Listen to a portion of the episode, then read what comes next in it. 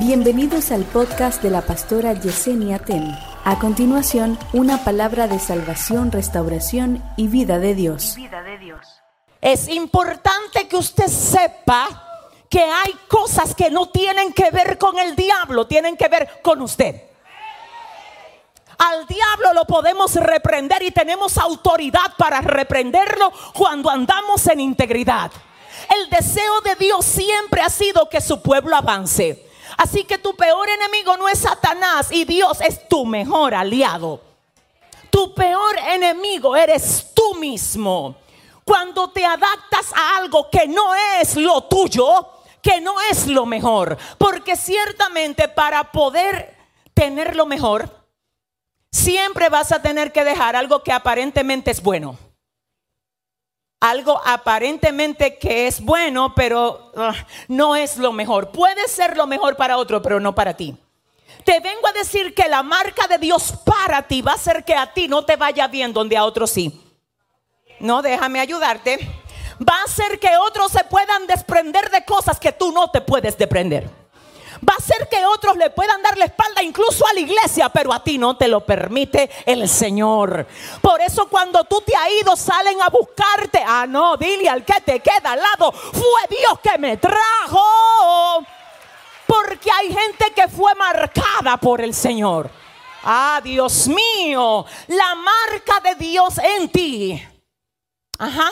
Ha hecho, y lo voy a volver a repetir, que a ti no te salgan bien cosas que a otros sí le salen bien. Y cuando tú te pones a seguirle los pasos a ellos, tú dices, ¿y por qué a ellos sí, a mí no? Porque Dios a ti te marcó para lo que a ellos no lo marcó. Porque Dios a ti te escogió para lo que a ellos no los escogió. Y porque no todo el mundo va a entender lo que Dios quiere hacer contigo, va a entender la gente que tiene discernimiento, no la gente que no tiene entendimiento de quién Dios es o que simplemente lo tuvo en un tiempo pero lo perdió. Déjame decirte una cosa, a veces yo no sé quién es más peligroso. Si quien no tiene entendimiento de Dios o si quien tenía entendimiento de Dios pero lo perdió. Yo creo que es más peligroso estar cerca de alguien que tenía entendimiento de Dios pero lo perdió. Porque ahora él cree que sabe, ella cree que sabe. Entonces te vienen a mezclar lo que sabe con una esencia muerta, no viva y quieren que tú te mueras igual que ellos. Hay gente que no solamente se murió, sino que te quiere matar a ti, porque la vida tuya, Checatama, los acusa a ellos. Así que dile al que te queda al lado, yo quiero agradar a Dios. Ajá. El tema de este mensaje, lo voy a repetir, es cómo alegrar el corazón de Dios. La Biblia dice que entre ese proceso de de repetición continua, de me caigo, me levanto y Dios me perdona, el Señor levanta un gran juez. De hecho, uno de los más conocidos. Su nombre es Gedeón. ¿Alguien lo ha oído mencionar? Gedeón. La Biblia dice que Gedeón estaba sacudiendo el trigo cuando el Señor se le aparece y le dice, hey, Jehová está contigo, varón valiente y esforzado. Él estaba temblando de miedo, pero Dios le dice, Dios está contigo. Y lo segundo que le dice es, tú eres valiente y eres esforzado. Es decir, que el hecho de yo tener miedo no me quita ser valiente. Te voy a decir algo, hay gente aquí que la razón por la que han tenido miedo es porque les falta la data de que ellos no están solo en esta guerra. Dios está con ellos y lo primero que el ángel le viene a decir a Gedeón, óyeme, si tú estás preocupado porque piensas que estás solo, déjame anunciarte. Que aunque humanamente tú no veas a nadie, tú estás más armado que cualquier ejército terrenal. Yo quiero que tú le anuncies a dos ahora mismo. Dile, si tú vieras los que pelean por mí. Dile, si el Señor abriera tus ojos, si tú vieras a quien yo tengo de mi lado, si tú vieras con quien yo cuento. A quien yo tengo, ¿dónde está la gente que sabe que tiene a Dios que lo defiende aquí? Y el Señor le dice a Gedeón, yo estoy contigo, varón valiente y esforzado. Señores, él estaba escondiendo el trigo. El trigo era la cosecha. Yo no sé. El trigo era la cosecha y la cosecha de ellos la tenían que esconder. Porque habían enemigos que querían tomarle la cosecha. Hay gente que cuando no te pudo matar en el tiempo de la siembra, hay cosas que no te pudieron matar en el tiempo de la siembra. Hay situaciones que no te impidieron sembrar, no pudieron contigo, porque el plan era que tú no sembraras. El plan era que tú no tomaras la semilla en la mano para plantarla, que lo tuyo no creciera, que se ahogara, pero creció. Pero dio fruto y el tiempo de la cosecha llegó. El plan de algunos no era que tú hoy tuvieras que sacudir trigo, sino que no hubiese sembrado nunca para tener lo que tienes en la mano hoy.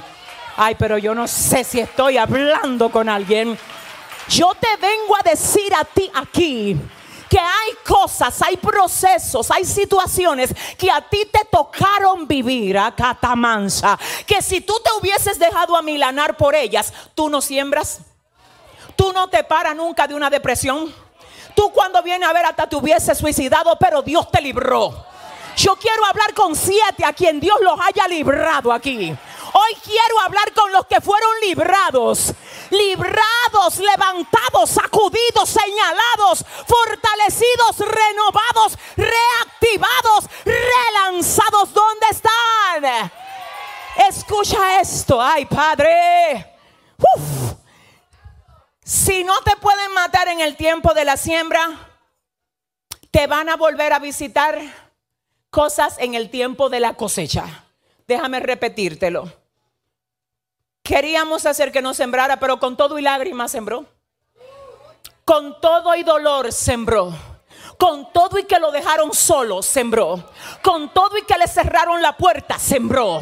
Con todo y que no tenía deseos de avanzar, sembró. Con todo y que no sentía a Dios, sembró. Y ahora lo que sembró, porque es un principio, lo que tú siembras, eso es lo que tú Tú sabes algo, la siembra no tiene mucho que ver con el estado tuyo de ánimo en el momento que tú haces la siembra. Por eso es que tú no me le puedes hacer caso a, a las emociones. Tus emociones no son relevantes, entonces se trata de principio. Así que yo no tengo que sentir sembrar, yo tengo que actuar sembrando. Así es que dile al que te queda al lado, no importa si yo no siento, yo voy a sembrar. No importa si mi corazón no quiere, yo voy a orar. No importa si me llega desánimo, yo voy a adorar. No importa cómo el diablo me quiera quitar del medio, yo no me voy a dejar. Ay, siéntate un momento y escúchame.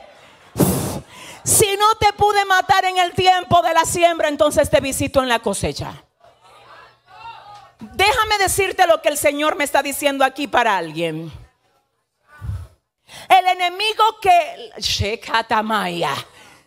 te subestimó, creyendo que tú no ibas a poder sembrar porque tú estabas muy triste, se equivocó contigo.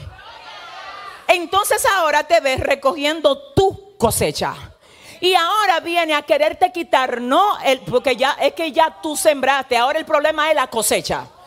Y por eso es que tú ves que hay gente que se dejan usar del diablo para que tú no disfrutes tu cosecha. Por eso es que tú ves que hay situaciones que a ti no te estaban pasando, pero en el tiempo de tú estar celebrando tu victoria, vienen a visitarte. Porque es el tiempo de tu cosecha. Yo necesito anunciarle a 10 que tú tienes que sentarte a la mesa, comerte tu trigo y decirle al diablo, eh, eh, eh, no me impediste sembrar, tampoco me vas a impedir que yo disfrute mi cosecha. Y si estoy hablando con usted, dele un mejor aplauso. Ay, ay, ay. Ay, ay, ay. Dile al que te queda al lado, no lo esconda, dile. No lo escondas, disfruta tu cosecha. Celebra tu cosecha. Adora a Dios por tu cosecha. Mm, mm. De algún lado sale algo, alguna piedra en el zapato que te quiere dañar el tiempo de tu gozo.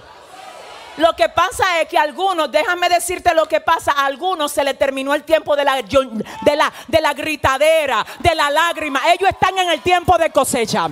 No, discúlpame, dile a tu vecino, I'm sorry for you, pero yo estoy en el tiempo. Ay, ¿dónde están? Dile si me ve brincando, si me ve adorando, si tú no entiendes por qué yo danzo.